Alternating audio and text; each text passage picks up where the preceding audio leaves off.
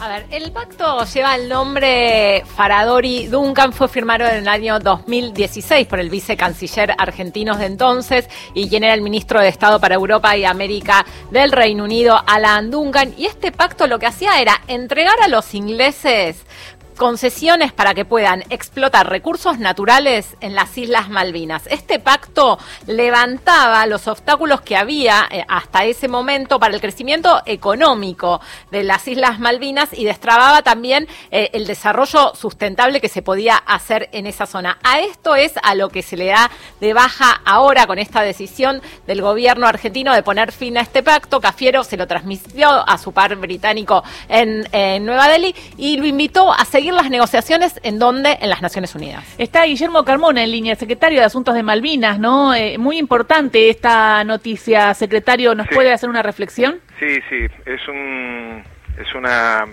decisión creo que eh, trascendental. Eh, tengamos en cuenta que el canciller Cafiero está participando en la reunión del G20 y mm, había recibido una invitación para mantener una reunión eh, de parte de eh, su par eh, británico. ¿no?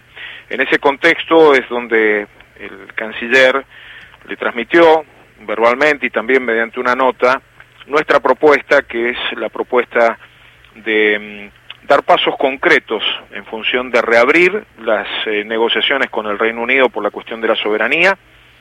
Mm, hemos propuesto una agenda mínima, este, los, los, temas que consideramos nosotros como básicos que deberían ser tratados, pero que se podrían ampliar, que tienen que ver con no solamente el tema de la soberanía, que es central, sino también eh, la cuestión de la eh, expoliación de recursos naturales en, en, las islas, la situación de la militarización, temas vinculados también a el, el respeto del modo de vida de los habitantes, de acuerdo a lo que la Constitución argentina establece.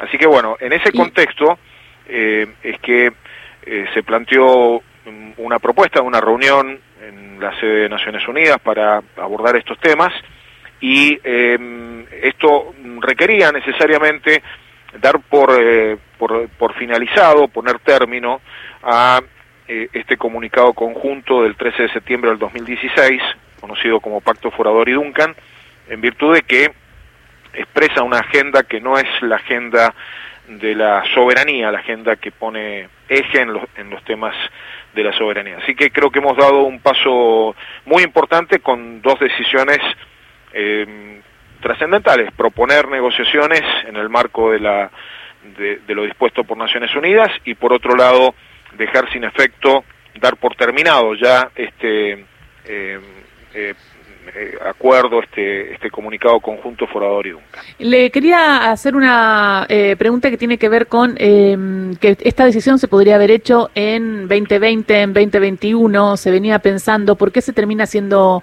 eh, ahora? ¿No se podía, no estaba la situación política para hacerla antes?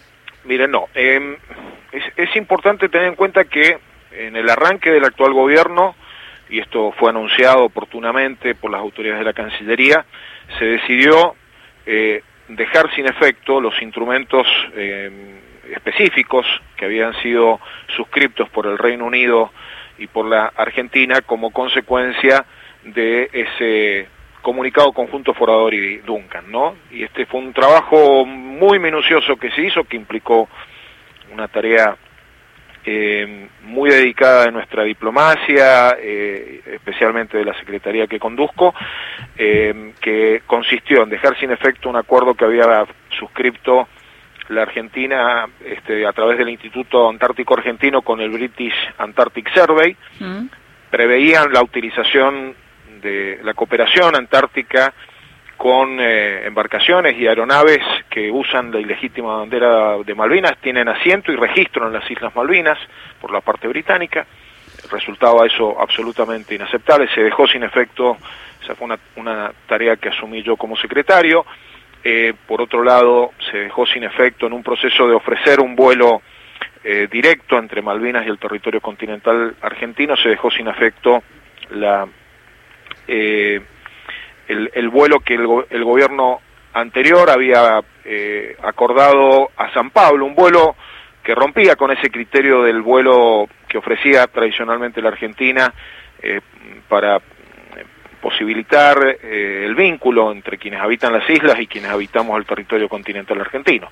Eh, ese vuelo fue cuestionado duramente eh, por el hecho de que era un vuelo, el, el, vuelo de San Pablo, un vuelo destinado al recambio de tripulaciones en Malvinas, que no fomentaba el vínculo entre los habitantes de Malvinas y quienes habitamos el territorio eh, continental argentino. Y en tercer lugar se dejó sin efecto la subcomisión de pesca que le permitía al Reino Unido contar con toda la información sobre los recursos dictícolas argentinos, recursos que después ellos eh, aprovechaban. Entonces, lo que hicimos fue desarticular eh, esas, esos instrumentos en los que no había existido predisposición británica para corregir esas situaciones anómalas y llegamos a un punto en donde ya estábamos en condiciones de dar por terminado formalmente eh, la vigencia del, comunicado conjunto. Importante esta decisión, entonces, secretario de Asuntos de Malvinas, muchísimas gracias por esta nota y preguntarle entre nosotros, como si fuera, hubiese sido mosca, no, no estuvo ahí, pero ¿cómo, cómo fue la cara de,